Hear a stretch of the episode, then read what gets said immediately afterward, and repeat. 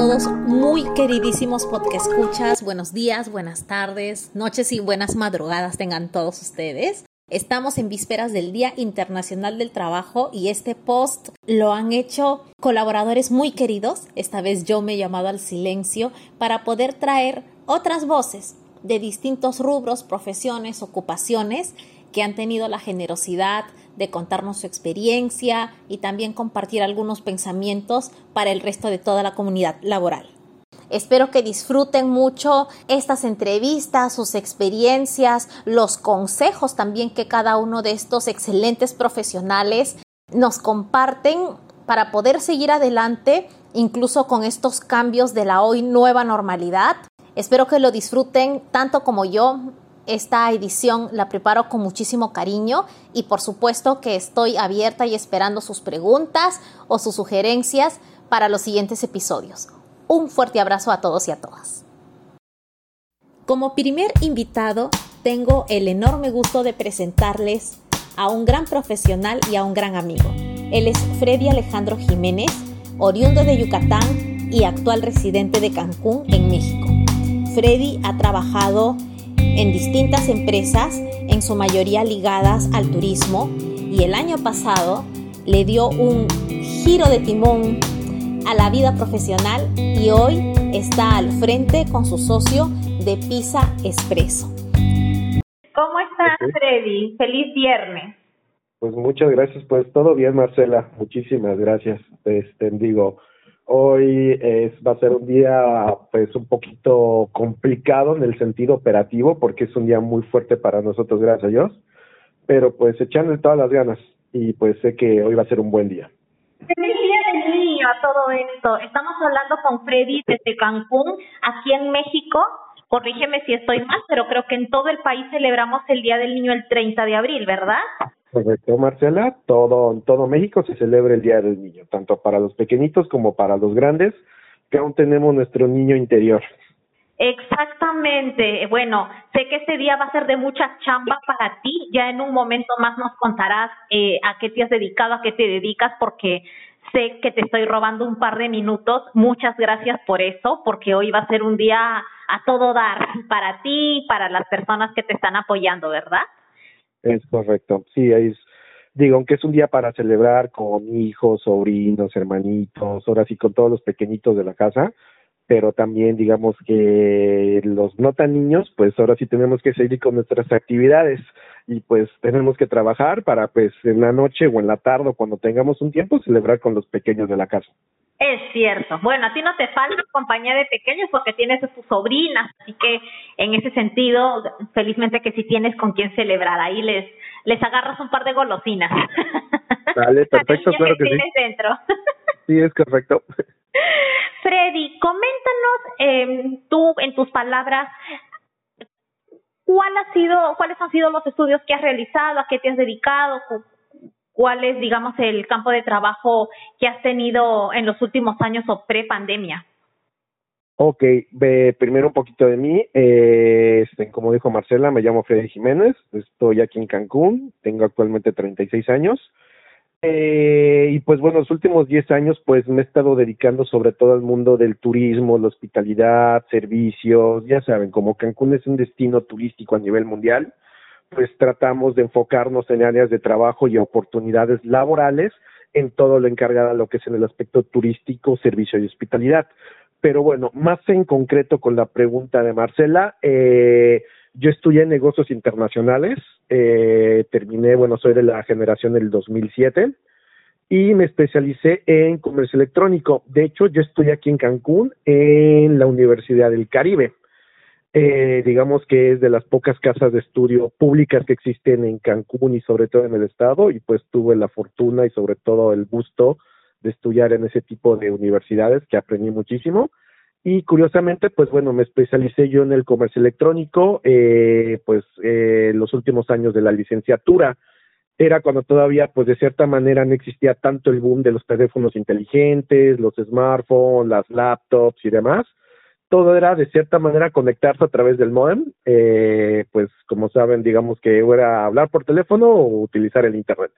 Y pues bueno, yo todavía pues me tocó ese tipo de, de tecnologías cuando pues empezó a salir el Wi-Fi era como que wow, descubrí la octava maravilla, pero pues es, es algo de que pues me tocó ver toda esta, esa, ese tipo de transición y nunca me di cuenta, más que nada no dimensioné hoy en día en pleno 2021 de qué tanto iba, a evolucionar el medio digital, las ventas, el estilo de vida, el estilo social, nunca dimensioné qué tan grande podía crecer todo esto. Pero bueno, a grandes rasgos, digamos que me empecé a enfocar en eso. Tuvo algunos casos de estudio en la universidad, sobre todo cómo empezó Amazon, cómo empezó Google, cómo empezó Yahoo, cómo empezó en el propio medio, propia Expedia, cómo empezaron ellos y pues hasta pues lo que son estas empresas el día de hoy.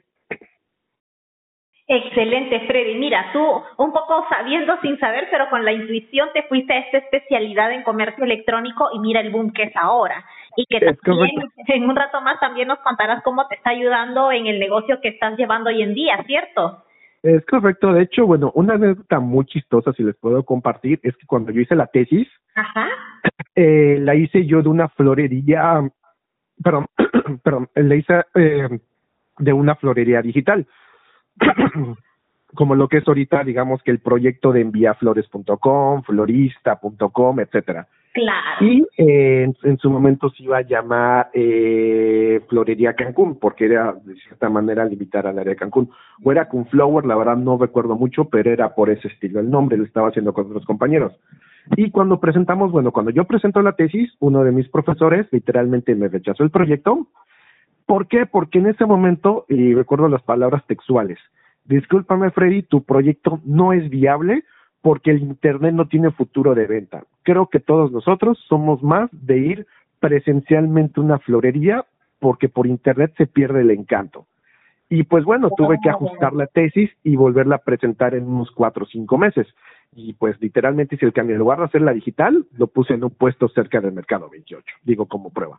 Pero pues me quedó con eso, o sea, me quedé con eso de que me dijeron que el Internet no era herramienta de venta. ¿Cómo son las cosas, verdad? Es que, claro, de seguro el consejo fue de muy buena fe y con la mejor intención, pero cuando nos falta la visión o ese sentido del riesgo, tú, tú fuiste visionario, tú valga la redundancia otra vez, viste más allá y ahora fíjate en el boom. Lo que pasa es que tampoco es que tengamos todo el tiempo del mundo o a veces los envíos son a larga distancia. Entonces ya no hay el tiempo de estar yendo físicamente a la tienda, ahora todo lo queremos de forma más inmediata. Con un solo clic nos resolvemos la vida. Así que de, pronto, y si una de estas noches te pones a pensar ahí con la almohada y le quieres dar rienda suelta a la florería Cancún, créeme que voy a ser de tus primeras clientes. Ah, me parece perfecto, Marcela. Obvio, sí. Entonces, desde que terminaste tu carrera en esto, yo te he conocido porque solamente haciendo un una pequeña pausa para todos nuestros podcast escuchas. Freddy y yo somos buenos amigos, eh, nos conocemos de, por la industria del turismo. Él y yo hemos trabajado en la misma empresa. Luego la vida laboral nos llevó por distintos rumbos, pero la amistad personal está ahí. Eh, como digo, yo te conocí pues en el mundo del bedbank, del, del turismo, pero ¿siempre te has dedicado a eso? ¿O cómo es que en los últimos años llegaste por ahí? ¿Y qué es lo que estás haciendo ahora? Pues bueno, un poquito de historia. Yo en el ambiente turístico llegué por accidente, digo, hay que ser tan claros, llegué por accidente en un 2012 Ajá. Eh, y llegué en una empresa llamada despegar.com cuando pues ahorita creo que todo el mundo la conoce, pero en ese 2012 nadie la conocía en México, absolutamente nadie, era digamos que una pequeña empresa de Argentina. Yo anteriormente estaba trabajando en el área de operaciones en el aeropuerto y la verdad digo, yo buscaba en mi ritmo profesional pues un cambio, pues bueno, tener quizás un mayor salario, tener un puesto un poco más importante y sobre todo tener horarios perdón, tener horarios un poquito más flexibles o más cómodos en mi vida profesional. Porque como saben, los aeropuertos operativos te, te demandan mucho, o sea, te demandan mucho. Y yo buscaba ese tipo de cambios. Y curiosamente mandé mi currículum, que, que chequé curiosamente en internet, lo mandé y me llamaron como a las dos semanas. Y curiosamente fue muy chistoso porque yo estaba trabajando literalmente, me acuerdo perfectamente, estaba en un vuelo de Viva Aerobús cuando recibí la llamada me metí al baño y ya literalmente la sobrecargo me tuvo que decir que me saliera del avión porque pues ya iban a despegar y yo no podía estar en el vuelo. Y bueno, eh, salí de hecho, me metí una salita de espera allí en el aeropuerto, contesté la llamada y en ese entonces mi primera jefa, Natalia Torres, una argentina en la cual yo respeto, admiro y quiero mucho, me preguntó si podía ir al día siguiente a las nueve de la mañana. Y sí, y fui a despegar. Y me acuerdo la primera oficina era una pequeña oficina de tres por tres con cajas todavía, dos personas trabajando y platiqué con Natalia. En ese entonces yo no sabía que era despegar, honestamente. Sé que era una agencia de viajes de internet, pero nunca dimensioné el tamaño que iba a tener en un futuro. Y pues bueno, eh, pues se me dio la oportunidad, de hecho me dijo Natalia, pues sí, te quiero a ti porque quiero gente que no tenga nada que ver con el medio porque yo quiero formar mi grupo de trabajo. Literalmente quiero formar yo mi grupo de trabajo y los quiero moldear a mi forma. Ah, perfecto. Y listo. Y se me dio la oportunidad para empezar en Mérida, eh, como contracting manager de Mérida, y allí fui creciendo hasta el que al final, cuando yo ya me salgo de despegar, pues anteriormente ya había sido ya contracting manager para República Dominicana y para Jamaica. Eh, y pues bueno, fue una... entonces, crecí la verdad, sí, crecí muchísimo y manejando, digo, empezando a manejar cuentas un poco pequeñas como hostales, pequeños hoteles regionales, a manejar ya cadenas internacionales. View, Barceló, eh, Iberestar, Hilton. Las pesadas. Wow, ya era, era algo bárbaro, honestamente, bárbaro, bárbaro, bárbaro. Y aprendí muchísimo. Y pues bueno, de ahí por cuestiones del destino, pues bueno, Natalia se va a Hotel Bets, en donde yo pude conocer a Marcela, ella me lleva a Hotel Bets junto con otra compañera y también fuimos creciendo muchísimo también en Hotel Bets. De ahí, pues bueno, vinieron una serie de oportunidades nuevas para mí, eh, para seguir, pues de cierta manera creciendo a nivel, pues manejando cuentas en el extranjero. Me fui a otra tour operadora eh, alemana, que es OTS Love, que de ahí, pues bueno, me encargué de lo que era la República Dominicana y también Jamaica, y posteriormente me voy a la cadena Rio. Eh, lamentablemente por cuestiones de pandemia, eh, lo que fue la el departamento comercial de e-commerce de View, eh, cierra operaciones en abril del año pasado. Nos avisan, terminamos en buenos términos, todo bien, y de ahí pues bueno, empecé a buscar lo que era pues nuevas oportunidades. Lamentablemente por cuestiones de la pandemia, a no tener esas oportunidades como se tenían antes, pues me viene la necesidad de pues yo crearme un trabajo. ¿Y qué fue lo que empecé a hacer? Empecé a trabajar eh, y creé lo que era una agencia de asesoría en cuestiones de marketing digital y gestiones tanto para pequeñas propiedades y sobre todo en la cuestión de restaurantes. Yo un asesor, un asesor para pequeñas empresas.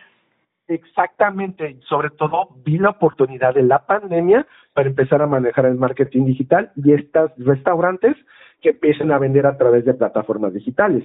¿Cómo? Y se preguntará a tu audiencia, ¿cómo lograste eso? Exacto. Pues bueno, ¿cómo empecé a hacer eso? Primero les preguntaba, a ver chicos, ¿cómo estás vendiendo? No, pues estoy vendiendo con la gente que viene y manejo una pequeña cuenta de Facebook. Aunque yo los ayudaba con la gestoría y, lo, y la creación de sus perfiles en plataformas ya de pedidos de comida. En ese entonces Uber Eats y estaba Rappi. Posteriormente llegó Didi y yo los apoyaba a hacer esta gestión de ventas y de cierta manera hacer el e-commerce de estas agencias para cambios, cambios de precios, monitorear, crear pantallas. Ellos únicamente se dedicaban a aceptar el pedido y literalmente en la cuestión operativa.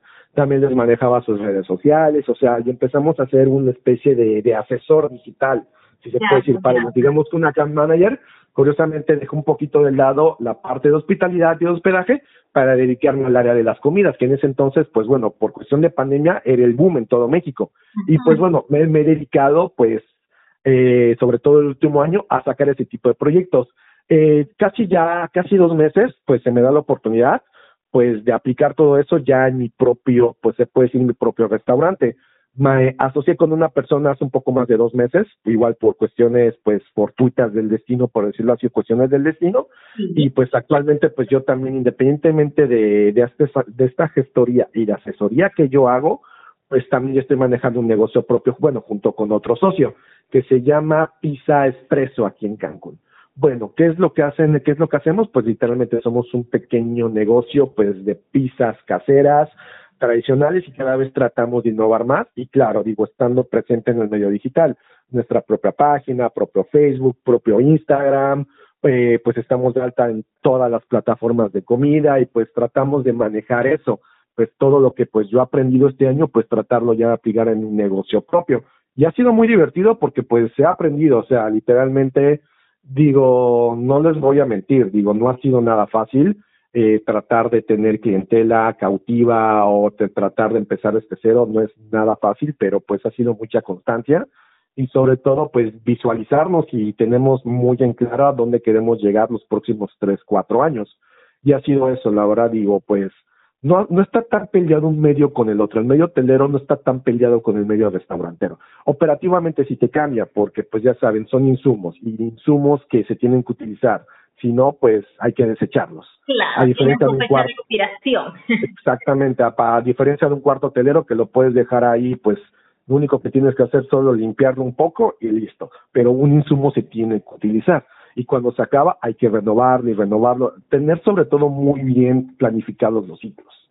¿Cómo los ciclos de mira, este rubro tiene similitudes y también eh, qué padre de que esa asesoría que tú has brindado y que sigues brindando a otros negocios, ahora la puedas aplicar en tu propio emprendimiento con este socio que tienen Pisa Expreso que por cierto, para quienes estén en Cancún y nos estén escuchando, son unas pizzas deliciosísimas. Creo que también has ido incursionando con otros menúes. Cuéntanos un poco qué es lo que ofreces. Pues bueno, Marce, bueno, básicamente empezamos desde lo tradicional, ya saben, la típica pizza de pepperoni, de queso, la hawaiana, la que pues son literalmente conocidas en todo el mundo. Pero también les pusimos nuestro toque, eh, tratarlo de cierta manera, por decir una palabra, tropicalizarlo más a la cuestión de Cancún.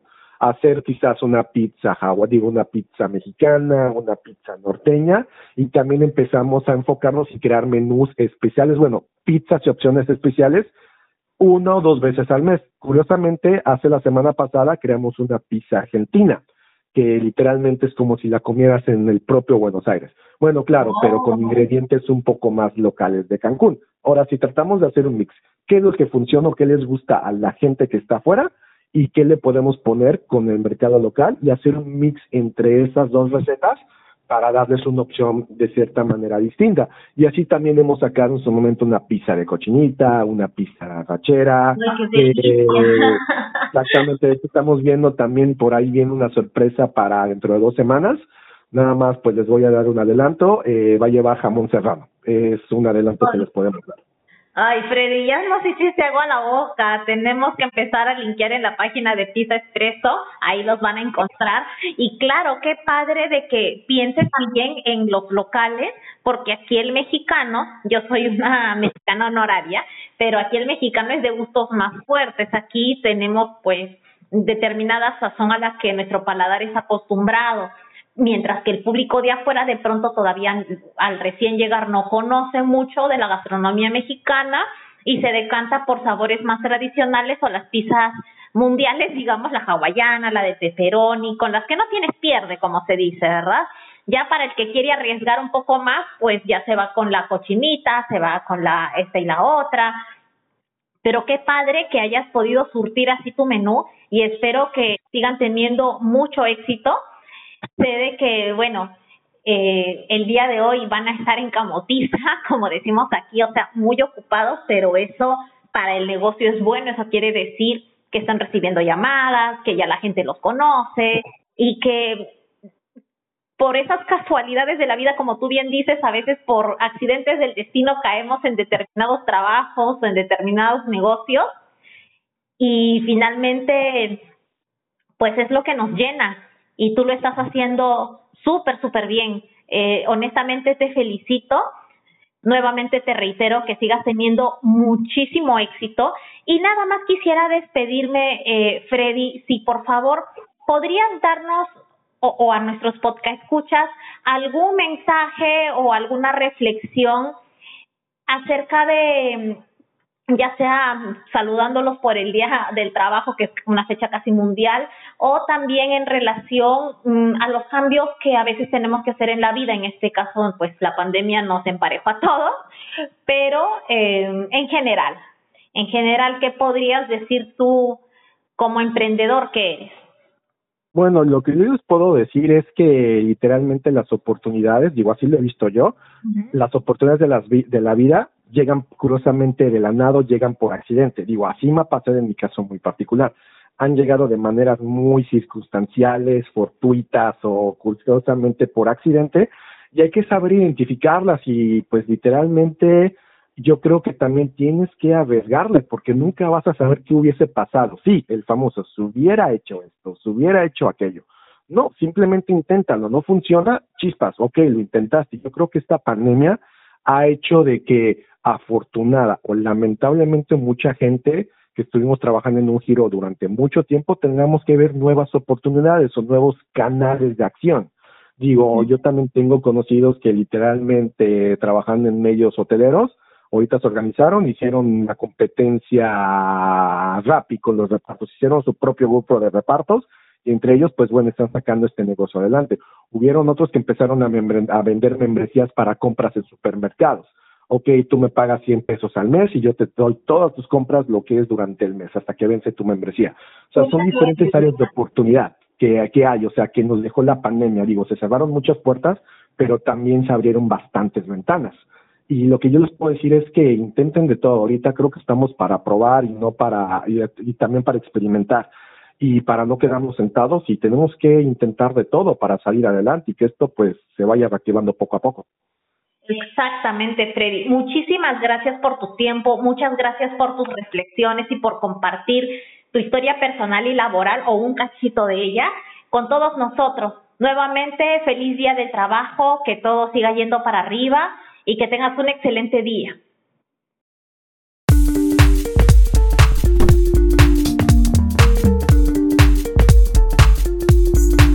Nuestra segunda invitada, Aranza, es mitad mexicana, mitad española del País Vasco. Aranza es médico pediatra y también cuenta con otras dos especialidades, todas ellas a nivel de maestría, dentro de la rama médica. Ella reside en Cancún, México, está aquí hace seis años, es madre de dos hijos y he tenido el inmenso placer de conocerla desde hace un par de meses. Nos unió una cuestión académica y bueno, ella muy generosamente nos ha obsequiado unos minutos de su tiempo para compartir también sus experiencias, sus retos, las alegrías que le trae su profesión, una profesión tan noble como lo es la medicina y más aún la especialidad pediátrica que ella ejerce. Vamos allá con Aranza. Buenas tardes, Aranza. Un gusto tenerte aquí en Estación Laboral. ¿Cómo estás? Muy bien, Marcela, gracias y un saludo a todo el auditorio y gracias por invitarme. gracias a ti por aceptar. Aranza, estamos en vísperas del Día Internacional del Trabajo. Dinos, ¿tú dónde estás ubicada? ¿En qué parte de México? Mira, yo vivo en Cancún, Quintana Roo y soy médico pediatra. Eres médico pediatra, pero tú eres también nacida en Cancún o de dónde vienes? No, yo nací en el Distrito Federal y soy hija de madre española. Ah, perfecto. ¿Y hace cuánto tiempo es que estás radicando por acá? Porque las dos vivimos en Cancún a todo esto. Sí, claro, yo llevo, yo llevo seis años. Yo soy cancunense 100%. Eres una cancunense honoraria completamente. Aranza, tú nos estás comentando que eres médico pediatra. ¿Dónde te preparaste? ¿Cómo así surgió esa inclinación por la profesión que llevas? Mira, yo soy egresada de la UNAM, eh, es una universidad muy famosa en el Distrito Federal y a nivel México y con reconocimiento internacional.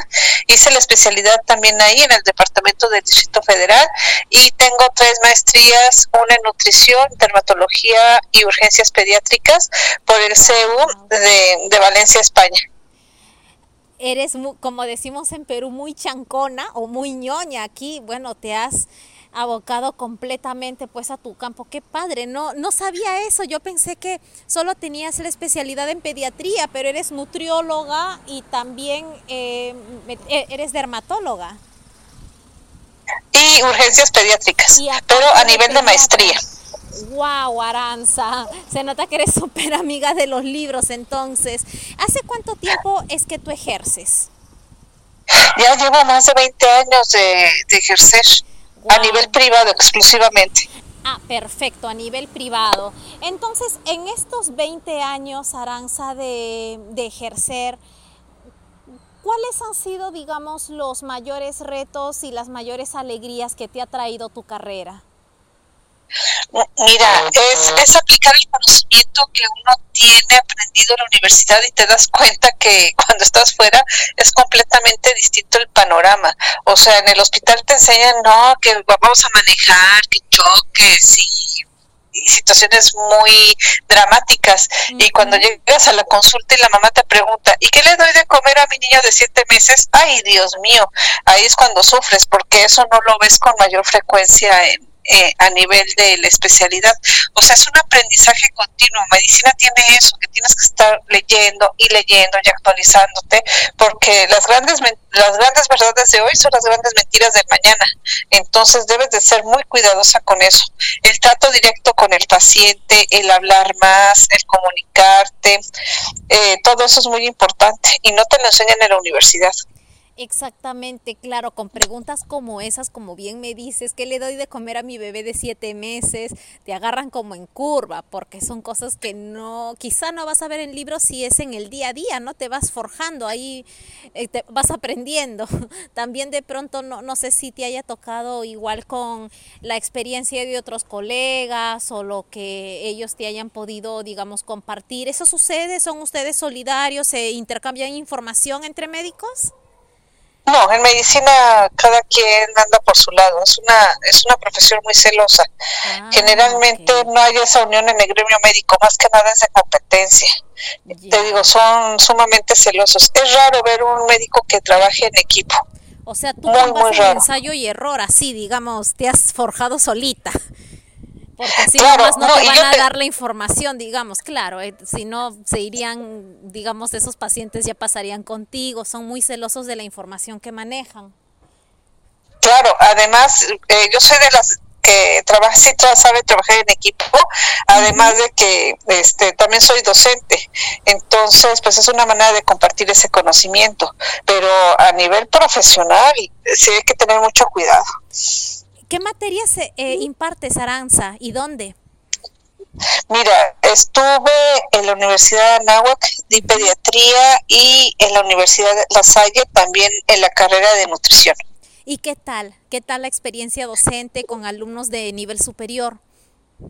Ay, me encantan, me encantan, porque ellos te, te retroalimentan, cuestionan, son amables, todavía tienen esa inocencia todavía están pequeños. Ya el problema es cuando ya pasas a, terminas la carrera y ya te enfrentas en la especialidad, ahí sí nadas con tiburones. Tienes toda la razón. Creo que no es exclusivo de medicina, pero sí, así suele pasar en el mundo real, ¿verdad? Un poco es el mundo real, tú lo has dicho, nosotros, sí, tal cual. Y Aranza, en relación a tu profesión, ¿qué cambios has tenido tú que realizar eh, compártenos por favor a raíz de la contingencia a partir del año pasado. ¿Cómo era tu servicio, tu atención antes y cómo la has tenido que modificar ahora?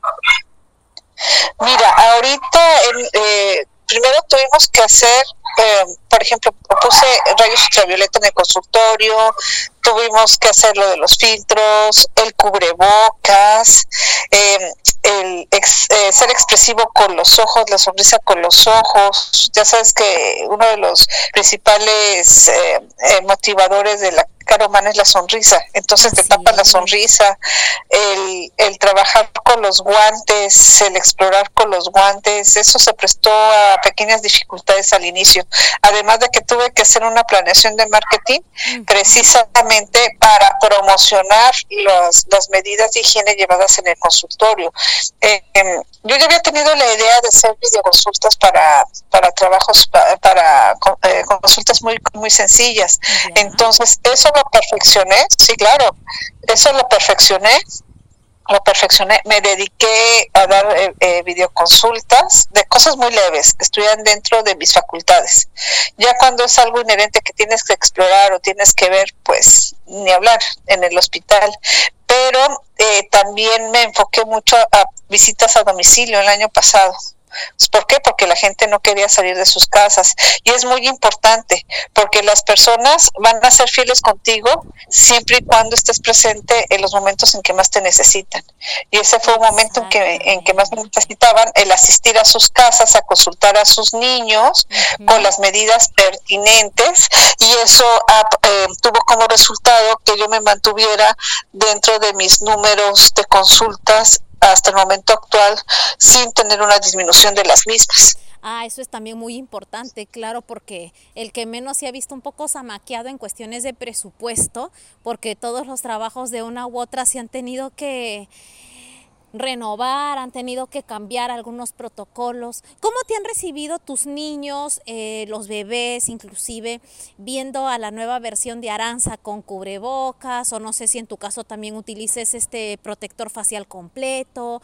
Tú me estabas comentando de que eh, pues has, reforzado perdón, mucho el aspecto visual, el sonreír con los ojos para que de alguna forma puedas transmitir tus emociones a falta de la sonrisa que bueno la tenemos cubierta con la mascarilla. Claro, mira, intenté de todo, las máscaras faciales completas, eh, pero me quedé con el cubrebocas. Aquí lo importante es la relación que tú lleves con tus niños. Yo manejo algo, juego mucho con ellos.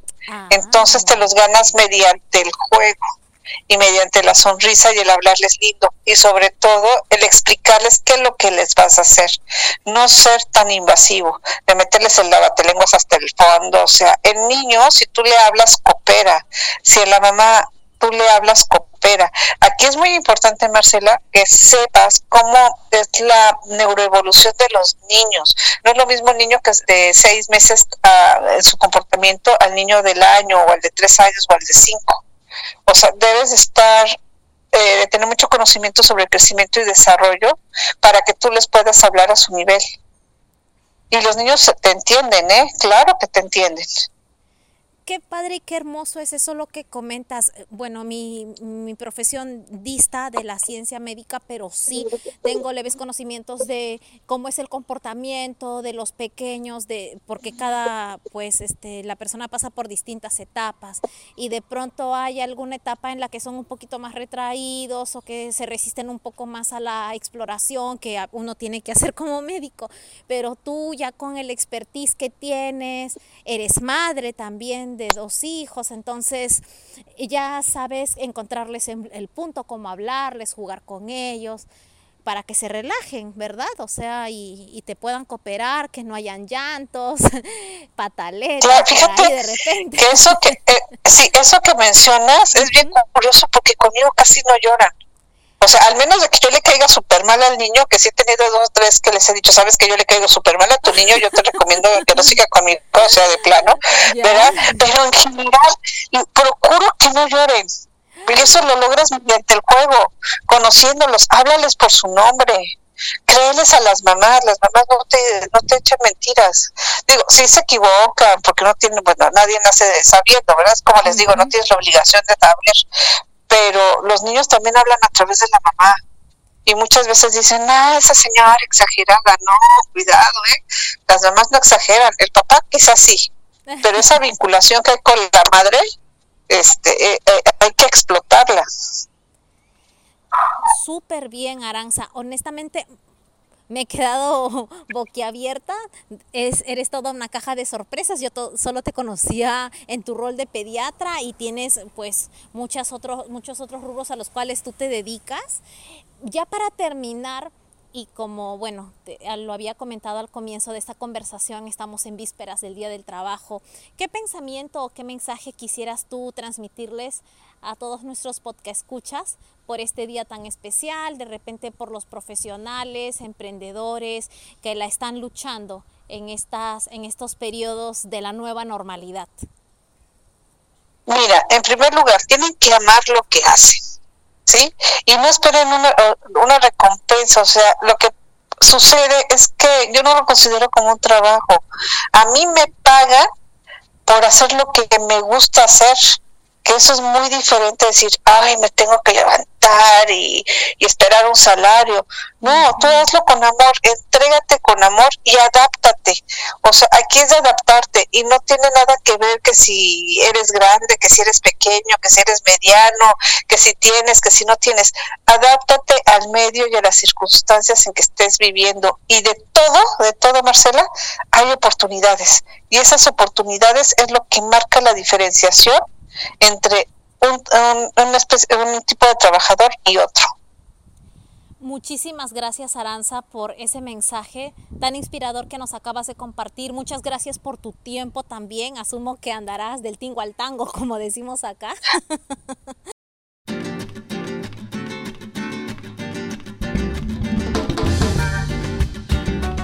Cerrando con broche de oro, tenemos a Olinda, que reside en Lima, Perú. Ella está al frente de Grabaciones Emerson.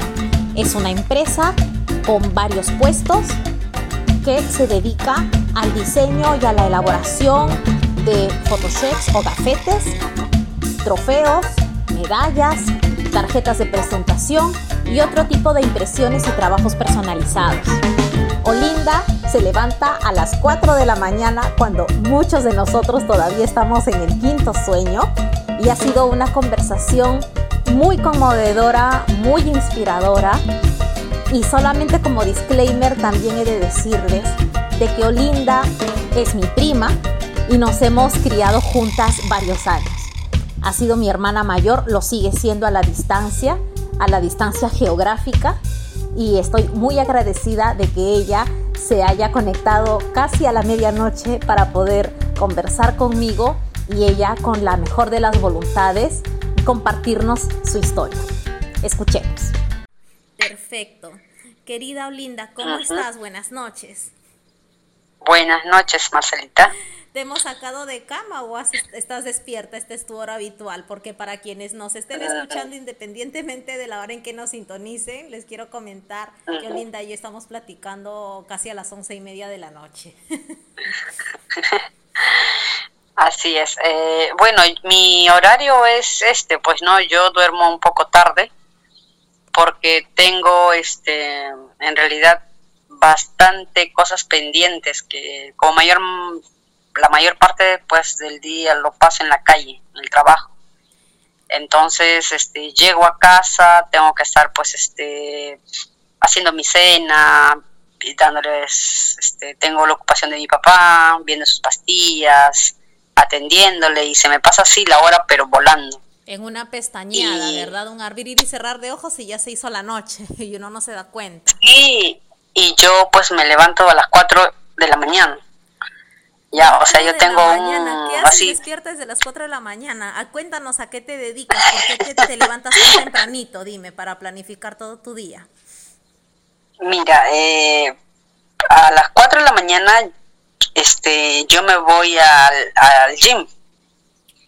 A las de 4 a 5 de la mañana es una hora que yo voy al gym. De 5 de la mañana a 6, de 6, 6 y media estoy en el ritmo de preparar lo que es mi almuerzo, dejar para mi papá, pues no. Y cuando está mi hijo también prepararle su comida, todo. Y, ya, a las siete y media de la mañana yo tengo que ya estar saliendo a mi trabajo. Porque por la época de pandemia, pues este, nosotros este, en la galería que yo trabajo, es solamente eh, atendemos al público hasta las seis de la tarde. Ah, se Porque la Exacto, entonces normalmente antes cerrábamos a las 9, 10 de la noche. Pero ¿por qué motivo yo llego tarde a mi casa? Porque los trabajos que yo realizo lo hago a puerta cerrada, o sea, durante el día recibo trabajos y en la noche los culmino. Empiezo a revisar, a avanzar los trabajos hasta terminarlo para el día siguiente entregarlo, porque todos los trabajos son manuales que yo realizo. Cuéntanos específicamente qué es lo que tú haces para quienes nos están escuchando, cuáles son esos trabajos manuales que tú entregas. Mm, ya, bueno, eh, nosotros por ejemplo me dedico a preparar todo lo que son trofeos en vidrio, por, son unos grabados en los, por los años de servicio, ¿no? Que tienen este las personas, ¿no? Que trabajan en empresas o lo, lo dan a los, por ejemplo, este, cuando un recuerdo cuando un grado de estudios terminan, ¿no? Placas que lo dejan en los colegios, universidades, ¿no? Claro. Este, hacemos photochecks, ¿no? Para las empresas, hacemos los famosos sellos, ¿no?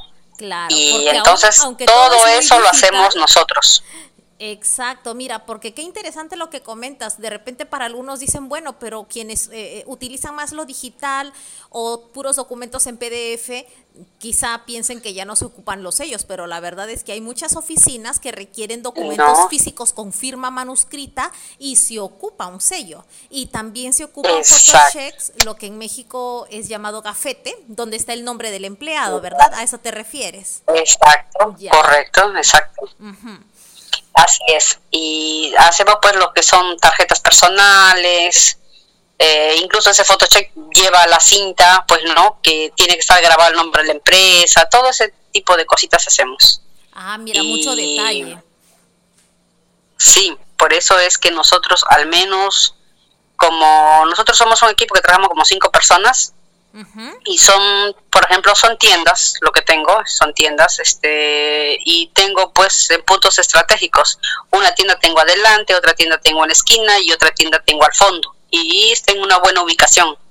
O sea, eh, el cliente ingresa, eh, lo atiende la tienda de adelante. Si lo dejó pasar, lo atiende en la esquina. Y si de la esquina lo dejó pasar, lo atiendo yo que estoy al fondo.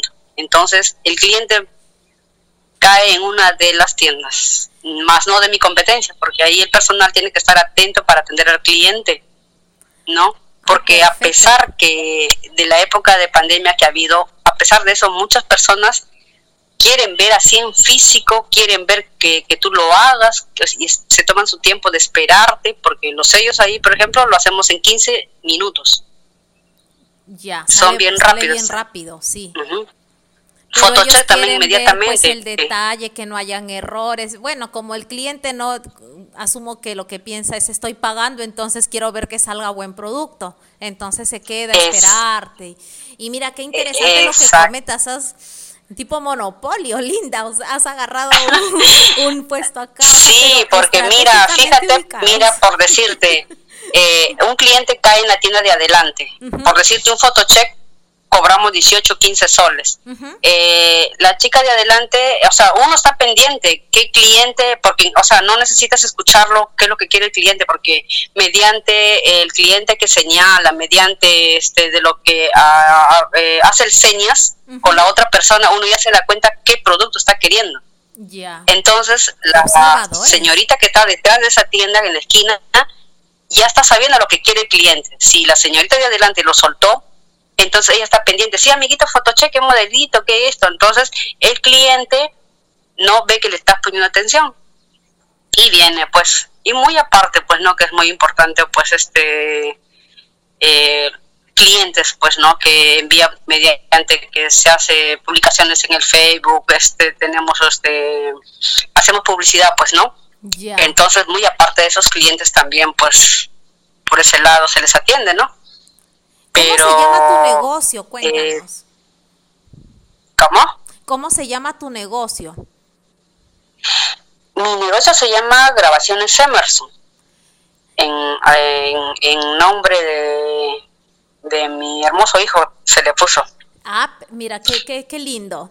Y estás ubicada en Lima, Perú, ¿verdad? Para quienes nos escuchan en eh. Perú, ¿sobre qué avenida estás? ¿Dónde te encuentran? Estoy en el cercado de Lima, en, en el lugar bien céntrico que es este Avenida Bancay con Nicolás de Pierola, eh, frente al Poder Judicial, hay un parque que se llama Parque Universitario, está este la escuela de, la, de San Marcos todos los buses, los camiones pasan por ahí, el metro te deja, bueno, sobre la avenida Tacna, pero si te gusta caminar, le das.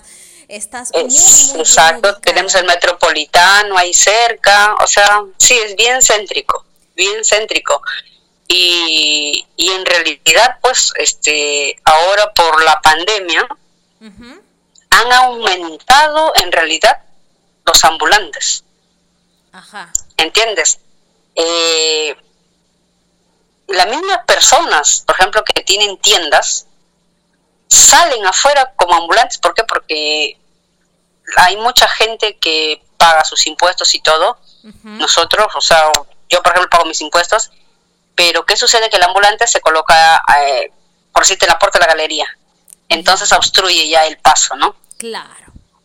Ya empieza a jalar desde el este, comienzo. O sea, el cliente ni siquiera puso un pie en la grada de la galería, pero el ambulante ya lo tiene primero, ¿no? Por decirlo así. Exactamente. Entonces, la gente acá, ¿qué ha hecho? Para que no lo ocupe un ambulante de afuera, entonces, por ejemplo, contrato una chica que un personal, ¿no? Yo tengo mi tienda, contrato un personal y a ese personal lo pongo como ambulante afuera y que va a jalar como clientes para mí. Claro, un jalador o una jaladora, ¿verdad? Como jalador, algo así. Entonces la misma, la misma gente sale, pues, ¿no? Hacia afuera. ¿Por qué? Porque en la época de pandemia la mayoría, pues, nos volvimos ambulantes. Por más que teníamos nuestras tiendas, todo, pero ¿de qué te servía tener una tienda? ¿De qué te servía tener dos, tres tiendas cuando no lo puedes hacer producir? Porque no se podía atender. Entonces tenías que meterte, pues, de ambulante, de lo que sea, pues, para sobrevivir. ¿Y cómo has hecho tú, Oli? Dime, porque me comentas, tú tienes más de una tienda y también tienes personal y aparte tú, por supuesto, quienes pues invierten su tiempo, sus esfuerzos en esas tiendas. ¿Cómo ha sido el reto de mantener a flote el negocio desde el inicio de la pandemia? Porque al día de hoy ustedes siguen laborando.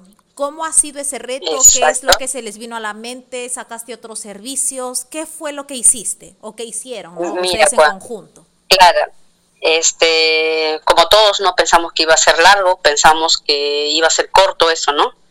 Eh, primero, al comienzo yo feliz porque en realidad yo soy una persona que trabaja pues de lunes a lunes, no tiene horario, ¿no? Y yo dije, uy, bueno, este, mis vacaciones forzadas, ¿no? Porque como nunca me doy vacaciones tampoco, yo dije, bueno, tranquila, feliz estaba. Cuando ya, hasta el mes estaba tranquila, cuando viene el segundo mes ya empezó la preocupación. Entonces, este, ahí se vino como tenía un, como se dice, un dinero, este, guardadito. Exacto, entonces, este, estábamos viendo pues sobre las las mascarillas. Claro. Ya se vino, ¿no? Entonces, exacto. Entonces me entré pues a la venta de mascarillas, empecé a, conseguir contactos que vendían pues este que ellos mismos fabricaban y nos daban un precio cómodo a nosotros como para poder ofrecerlos. Al mayor. Entonces empecé a ofrecer. De, exacto. ¿Ya? Exacto, un precio intermediario, ya yo vendía pues así y me hacían pedidos, yo misma así protegida, tenía que salir con miedo, ir este, los puntos de encuentro era por si que al cliente le decía, ¿sabes qué? En tal paradero del metro, este, metropolitano o el tren, este, espéreme, entonces él estaba afuera y yo adentro, no salíamos de la estación, simplemente era un cambio nada más, ¿entiendes? Y se le entregaba la mercadería ahí así, así, este, hemos estado sobreviviendo. Luego entré a la importación de la KN95, que en realidad este, este, estaba muy bueno al comienzo de la importación, pero mientras llegaba la mercadería, acá se iba deteriorando ya este, el precio, porque estaba, la KN95 estaba en 17 soles.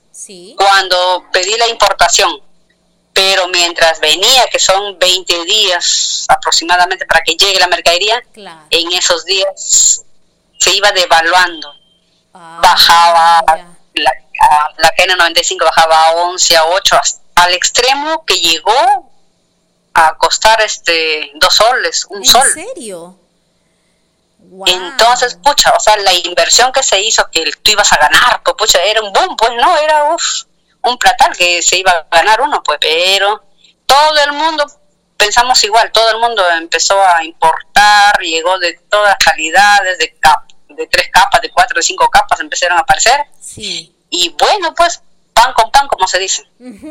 Tal cual, pan con y así, exacto, exacto, o sea, pero y así, así, entonces como, aparte de eso que yo tenía clientes, habían, como habían empresas que seguían trabajando, por ejemplo, las clínicas, los hospitales, entonces este, me llamaban para, para preparar los sellos.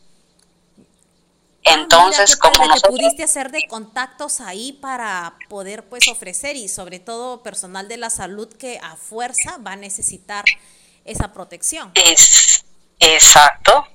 Entonces me pedían sellos, me pedían esto y lo el percance era pues que, por ejemplo, este yo en cada tienda tengo pues este distribuido los los ¿qué te digo? las máquinas para poder preparar. Entonces eso me atrasaba un poco, pero aparte de eso que eh, en la avenida pues este tenemos conocidos que tienen ellos no lo tienen sus talleres ahí en las tiendas, pues ellos lo tienen en las, sus talleres un poco distantes, alejados. Y los talleres pues como se dice, como no se atiende ahí, podías normal ingresar, como se dice, y ahí se podía hacer este, los trabajos. Y nos apoyábamos ah, así entre todos de ahí que teníamos contacto, hoy mira, ve, este, prepárame esto, ya, y yo pongo esto, así. Él ponía, por cierto, la máquina, uno ponía el material y así, nos apoyamos entre todos. Hubo, hubo trabajo en equipo, digamos, se han dado la mano ahí en, en época Exacto, de cosa que... ¿verdad? Exacto, porque en realidad nosotros eh, ahí en el trabajo todos somos competencia. Sí, claro. Entonces en las, en las épocas buenas pues no nos damos la mano, pues no, mucho porque... Se agarran de la greña. Eh, exacto, entonces este ya pues entonces, pero en esta ocasión teníamos que darnos la mano, ¿por qué? Porque uno tenía una cosa, otro tenía otra cosa, otro tenía otra cosa, entonces teníamos que juntar eso para poder sacar un producto, ¿me entiendes? Claro. Como que Entonces, la unión y así, la fuerza. Uno pone de una máquina y el otro el servicio y así van, van completando hasta formar el producto global. Wow. Sí, en serio en nos... de vacas flacas pues uno pues tiene que poner el hombro, claro. Así es, exacto, correcto. Y sí, gracias a Dios, este, pues nos volvimos más solidarios, nos, eh, nos empezamos a examinar nosotros mismos, hacíamos mea culpas, ¿no? O sea, este, nos ha hecho reflexionar, como se dice, pues no, a veces no nos damos cuenta cuando todo lo tenemos. Es cierto eso. claro, es muy fácil estar contento cuando todo nos va bien, porque pues eso no exige mayor esfuerzo. Si te va bien, eh, muy, es muy fácil sonreír, ¿verdad? Y volvernos un poco ingratos también porque como lo tenemos todo, no nos acordamos de, cuando no teníamos. Luego cuando nos viene el caso, ¿no? La pandemia que a todos nos emparejó, ¿verdad? Es ahí donde empezamos a voltear a ver dónde están los amigos, dónde está el apoyo. ahí es donde uno realmente conoce de qué está hecho. Así es. Y mira, ahora por ejemplo, este que estamos este, elaborando todos estamos con deudas. Deudas con banco, un banco, otro banco. Hay que pagar la letra porque, ojo, que el banco, o sea, no te perdonan nada.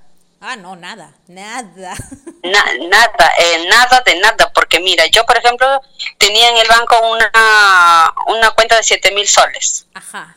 Con la reprogramación, reprogramación, como dos, tres reprogramaciones que me hicieron, esa cuenta está en 20 mil soles. ¿En serio? ¿Se, ¿Se, triplicó esa cosa?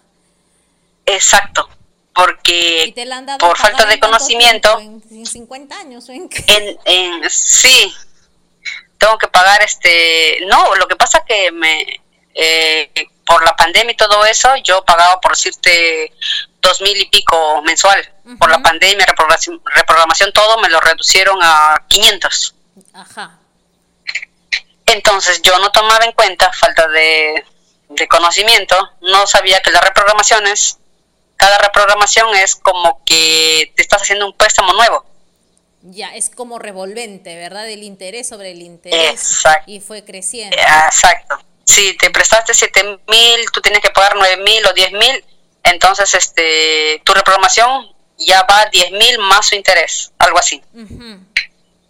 Entonces, ahorita, por ejemplo, nosotros todos ahí nos estamos apoyando, ¿mediante qué? Mediante juntas, este, si por decirte, la, vecina, porque estamos así que nos cortan la luz ahí, ahí al pie, ¿no? Ajá. Entonces tenemos que cumplir con los alquileres. huecos ahí, ¿no? Del pago del alquiler, que la luz, que el, mantenimiento y así.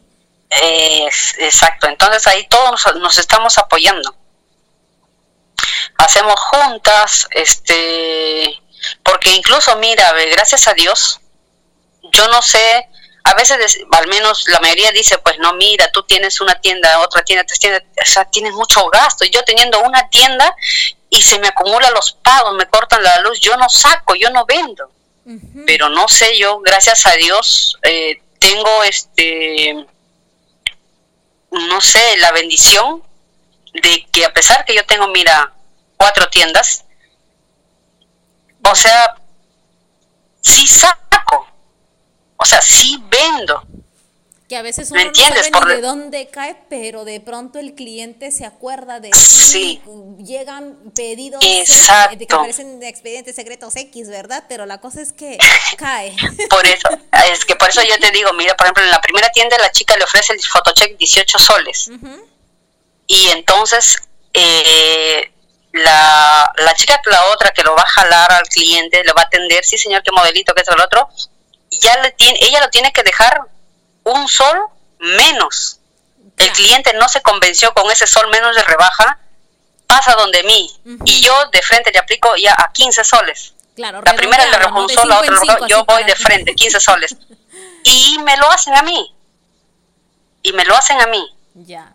¿Entiendes? O sea, el cliente lo que busca es un descuento que le hagas. Sí, claro, o sea, como todos, ¿no? Aquí, el presupuesto de todos, como es más ajustado, pues él busca precio. Y como aquí al, peruano y al latino en general le encanta el regateo, pues ahí, ¿no? Donde te dijeron 18, te duele un poco. O sea, sabes que de pronto sí es un precio justo, pero mm, ya sabes, ¿no? Caminas claro, la intención. Porque ya te empiezan a enamorar. Que mi rey, qué es lo que quiere, que sí, eh, cuál, cuál, modelito, tenemos colores, qué material busca. Y ahí ya va diciendo, ah, no, pues si me bajaron un sol, de repente puedo rebajarme a dos soles o así, ¿no? Entonces llegas a Ya. o sea, la idea, por ejemplo, mi método de trabajo es como yo le digo a las señoritas. La idea es que tú vendas porque, por decirte, si al cliente, claro, normalmente antes ganábamos por, por producto 15 soles líquido. Ya, no estamos en los tiempos de ganar esos 15 soles. Bájale 3 soles menos, 2 soles menos, porque así, por decirte, si un producto tú lo vendes a, eh, a 25 en las épocas buenas, ahora tú lo puedes dejar en 22, 23 o hasta 20, vendiéndolo a 20 o sea, estamos ganando de todas maneras. Claro. Pero ya al rebajarle el precio es obtener clientes. ¿Entiendes? Y además que de ser así empiezas también a, de repente no ganas por unidad lo mismo que antes, porque claro, estás rebajando, pero ganas por volumen si es que te empiezan a pedir más, más, eh, más. La cosa es que haya la, que la moneda caiga, ¿no? Que, que no pare. Claro, exacto. Exacto. Entonces, este, eso es lo que yo les digo a ella, hazle su descuento, rebájale. Si, si el cliente no le convence tu precio, este, ya, dime a mí, a veces hay clientes que dicen, mira, no tengo, no me alcanza, ya este, de 28 soles, déjame a 20, déjame esto. A veces la señorita este, dice, no, no sale, señor. Pero yo le digo, llámame a mí. Yo le doy un precio, ¿no? Claro. Lo importante es que el cliente que llegue el cliente que no debe irse. Exacto. O sea, acá lo bueno es que como tú tienes los precios netos, no tus costos, digamos, en la mente, sabes de pronto hasta dónde, porque a veces, bueno, si te dicen de 28, bájamelo a 10 soles, bueno, de como que más de, la mitad es, mm, ¿no? Pero pues cada claro. conoce sus costos y ahí ya tú le puedes poner ciertas y, y sabes cuál es lo otro material, señor, y si te respeto ese precio. Ahí como que tiras y aflojas, ¿verdad? Y mira, gracias a Dios, es que nosotros todo tenemos a la mano tenemos el insumo, tenemos la máquina donde lo preparamos, tenemos todo para hacer el fotoche, tenemos la indicadora, tenemos al diseñador, tenemos el impresor, o sea, gracias a Dios tenemos todo a la mano.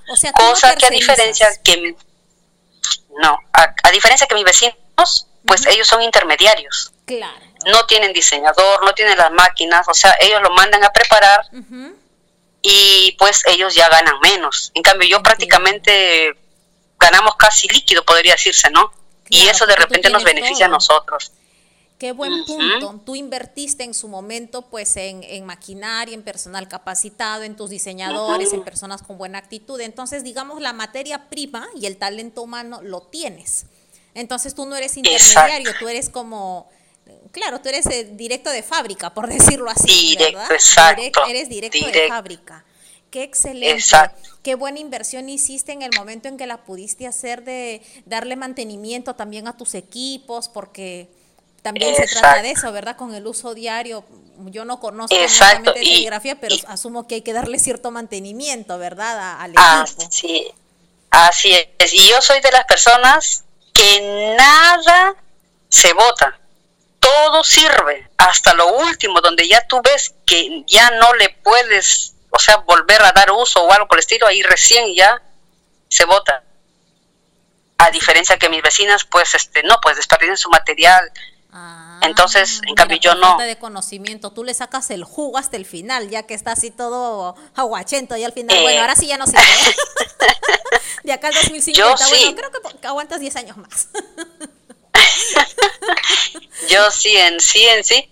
Y por eso es que de repente, por ejemplo, si los demás desperdician, votan, no lo, no lo vuelven a dar este uso al producto porque, por ejemplo, en caso de nosotros los sellos, utilizamos el polímero, que es como un gel que se utiliza, se echa. Entonces, en el momento que lo está preparado, eh, lo que se graba, las letras, eso nomás debe quedar. Lo demás queda líquido, se, o sea, se recupera. Ah, ¿Me entiendes? se recupera total, total. Y, claro, tú cuidas mucho ese detalle para que no se deteriore, lo puedes usar, usar. Exacto. Por decirte a mí, un litro de polímero me dura un mes. Imagínate cuántos trabajos saco. Pero sin embargo, a, a mis compañeras así, un litro, y eso que ellos tienen una tienda nomás, ¿ah? Ya. Un litro les alcanza para que 15 días, y eso es. ¿Por qué? Porque justamente ellos en el momento que no lo reciclan, sacan, ah, fa, fa, lo meten al agua, lo botan, o sea, ese líquido, ¿no? Sí. Entonces lo desperdician, en cambio yo lo, lo pues lo, lo reciclo. Claro, tú, tú sabes cómo hacerlo, digamos, ¿no? A veces también por ignorancia o porque piensas que no va a quedar igual, lo botas, pero sin embargo mira el desperdicio, porque tú puedes reutilizarlo y tus trabajos siguen teniendo la misma calidad. Y te dura mucho más si tú tienes cuatro tiendas. O sea, el ahorro es, es impresionante. Muy bien. Así es. Y yo, por ejemplo, soy de las personas de que te dicen, a veces dicen, hoy no hay nada, no hay ventas. Este y entonces este yo también soy sumisa a eso, sí, en realidad está abajo, que eso es lo otro, o sea, yo no me jacto, ay, yo digo, no hay venta, no hay nada, pero yo digo en mi mente, hoy día he, vendido 200, 300 soles, yo digo en mi mente, ¿no? Sí. Y, Aunque no sea cierto, ella dice, ¿por qué sí has vendido eso? No, porque sí, yo sí, ah, la sudo, yo sí, sí, sino que, ah, no soy de decirlo. Que te reseteabas mentalmente. no, no, no. Si te cuento una anécdota, pues resulta que yo soy una de las personas que va a la, a la galería y exige que la puerta se abra a la hora que uno llega, el inquilino, el propietario, llega y nos tienen que abrir la puerta de la galería. temprano, a primera hora. Sí o sí. Entonces yo soy la, la, que abre la puerta en la mañana prácticamente con el vigilante y soy la última en irme. O sea, tú entregas el café de la mañana y el café de la noche al vigilante, así tú tienes una copia. exacto. Y, una anécdota, una anécdota, el vigilante, pues este, a las 5 de la tarde le pasan un cuaderno. A ver, señor, haga su reporte durante el día lo que ha habido. Ajá. Entonces el señor agarra y dice, así en broma, pues empieza a decir, bueno, llenaré este mi, voy a pasar en limpio de mi borrador al cuaderno, voy a poner que durante el día a la única que le he visto trabajar es a la señora Olinda y a su personal, porque los demás todos han estado con sueño, abriendo la boca. y dice, y va, ya, todos, Ajá, y agarra y dice, como entonces la señora vino temprano y es la última, todos ya se han ido y la señora sigue quedándose necesito un refuerzo para que me, mi relevo, para que se quede acá a seguir cuidando a la señora Linda, porque seguro como ha vendido demasiado, necesita traer este al al carro de Hermes para que venga a recoger la plata que ha vendido todo, todo el día. Pues. Así de, de gracioso. un camión blindado con los para que saquen los billetes ahí, mismo así como cuando llenan los cajeros automáticos de plata. Exacto, así pues. y entonces yo, entonces yo. Entonces tú eres la primera en llegar y la última en irte, o sea, monitoreando, supervisando que así no es. quedar ahí este como que en el aire, ¿no? Sí, Exacto, es que eh, me gusta, o sea, ser cumplida con el cliente, porque uno mismo se recomienda. Es cierto, tu trabajo habla por ti, más que la publicidad, que es un complemento, es. un muy buen complemento, claro, las opiniones de la gente, los likes que te pueden dejar, alguna opinión en tu página, pero tú misma, como yo me acuerdo que ese tiempo en la universidad, eh, una profesora nos sacó una serie de videos que se llamaban La calidad soy yo y se me quedó muy marcada esa frase, claro, o sea, tú, tú eres tu mejor, bueno, tú eres como una publicidad andante, ¿eh? que a tus propios pues. colegas, mira, las personas que te conocen eh, personalmente, pues ahí en la galería, ya saben cómo eres ya.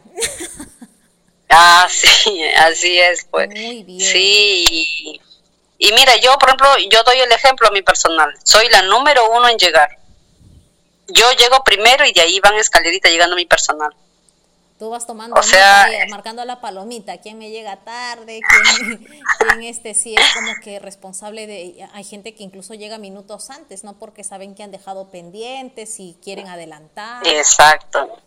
Ah, yo, por ejemplo, este, cuando hay trabajo sí soy muy exigente pero cuando por ejemplo no hay trabajo nada y ya a veces este ya no hay nada que hacer ya perfecto si la salida es este por sitio a las a las 7 y al 6 ya no hay nada ya bueno chicos vámonos porque ya para que descansen ya mañana pues vengan con ánimo de trabajar no ya mañana te sí así sea una hora antes.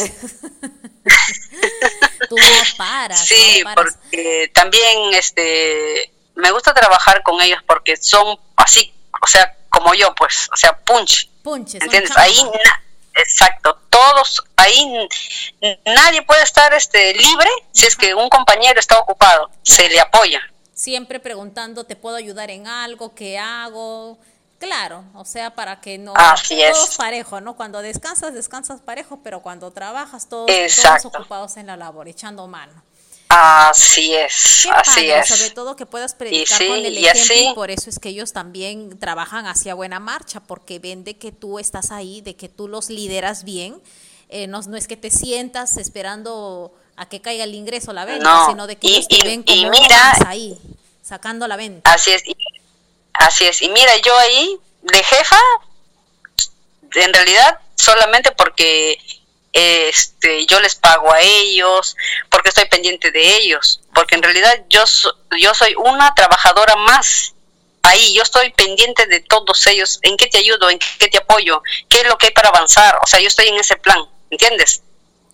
Yo me meto en todo, o sea, yo no soy de que soy jefa, ay, bueno, ya, bueno, ya terminaste, ya avanzaste, y yo estoy ahí, ¿no? Pitándome las uñas, limándome, maquillándome, no, no, no, no, nada, yo estoy ahí por gente como tú es que las empresas y los grupos de personas crecen, Olinda, porque una cosa es ser jefe, tener el título, ¿verdad? Ser quien paga, como dice quien lleva la nómina, y otra cosa es saber ser líder.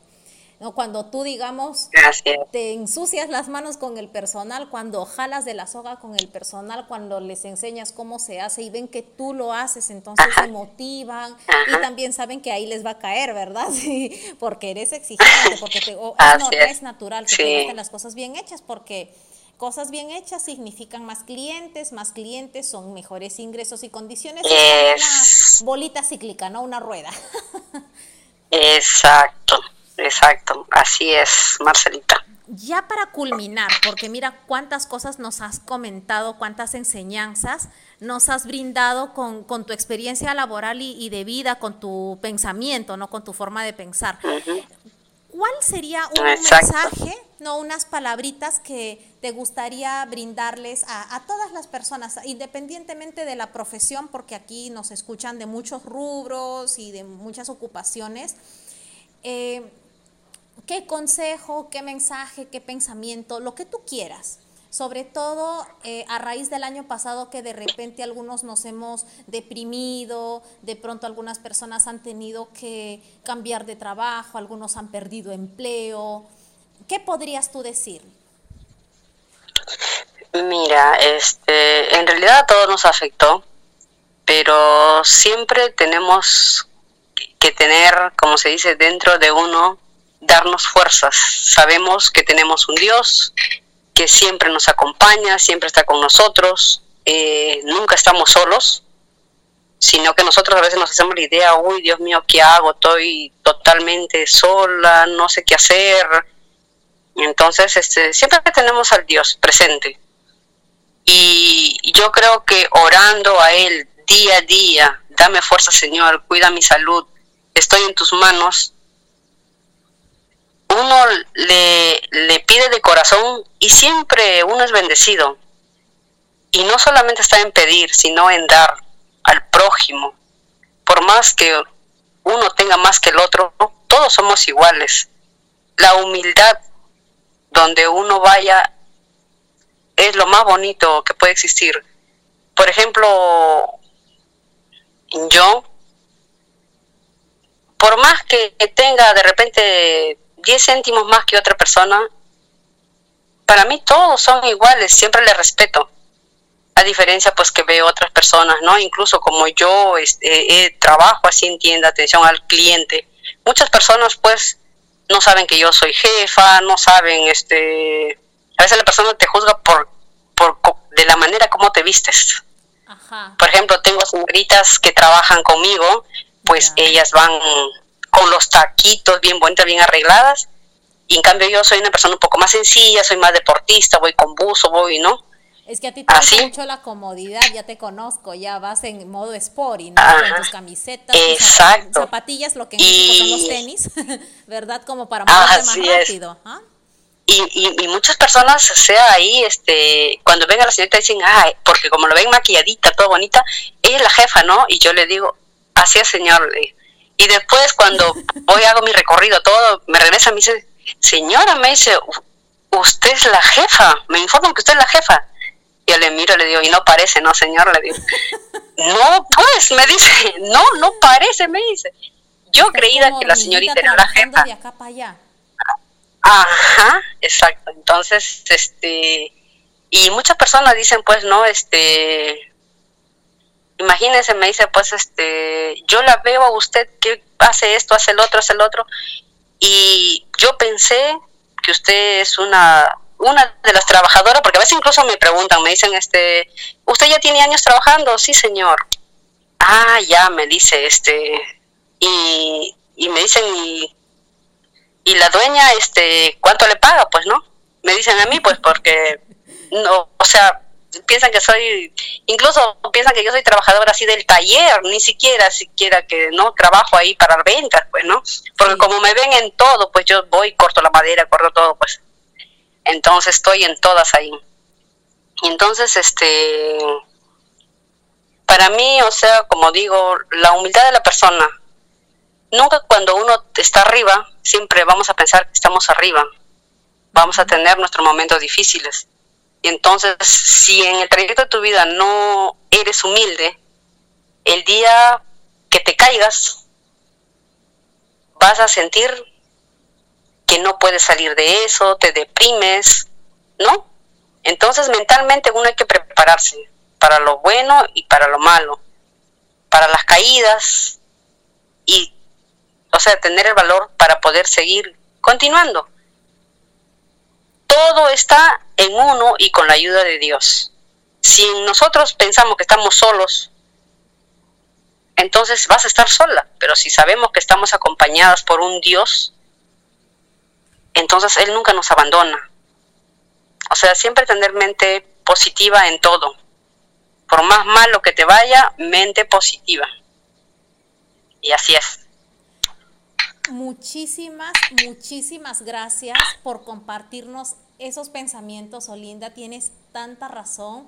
Mientras te he escuchado, eh, me he sentido muy conmovida por todo lo que has dicho, eh, por todo lo que amablemente también le transmites a nuestros podcast escuchas para cuando ellos pues tengan acceso a nuestra conversación que va a ser muy pronto. Y tienes absolutamente toda la razón en cuestión de la humildad, en cuestión de no eh, pensar que nos encontramos solos o solas, porque eso nos va a traer mucha desesperación. Es como definitivamente para uno no va a poder si es que piensa de esa forma. Y el hecho de también, eh, cuando uno a uno le va bien, es de pronto fácil olvidarse de algunas cosas, perder el suelo, como se dice, y la vida se encarga de darnos la lección, si es que no la hemos aprendido debidamente. Entonces, cuando uno cae, cuando pasa por situaciones que no son tan buenas, la pegada es más fuerte. Más aún si es que no, tenemos, no tenemos, verdaderos amigos alrededor o, si es que nosotros pues no hemos sido muy amables con las personas, de pronto no tengamos una red muy sólida donde sostenernos. Pero siempre eh, hay, el, hay la oportunidad de resarcirse, de cambiar, de aprender. Para eso estamos aquí en este momento. Así es. Muchísimas gracias, querida Oli. Siendo la una de la mañana, no mentira, no tanto. Pero mira, si yo, no sé, supongo que no sé si te vayas a levantar a las cuatro de la mañana en un par de horas, pero si no, te debo un super almuerzo para cuando nos veamos. Eh, ya sea con la sana distancia o, o vacunadas ya. Te deseo muchísimo éxito, un fuerte abrazo para todos tus colaboradores, para todo el equipo de Emerson y que le siga yendo increíble. Arriba Perú. Arriba Perú. Muchas gracias Marcelita, fue un, gustísimo conversar contigo y, y compartir pues, ¿no? Las experiencias una parte de la experiencia de mi vida. Y te agradezco mucho, sí. Este, ya estaremos juntos en algún momento eh, para poder este, compartir algo nosotros.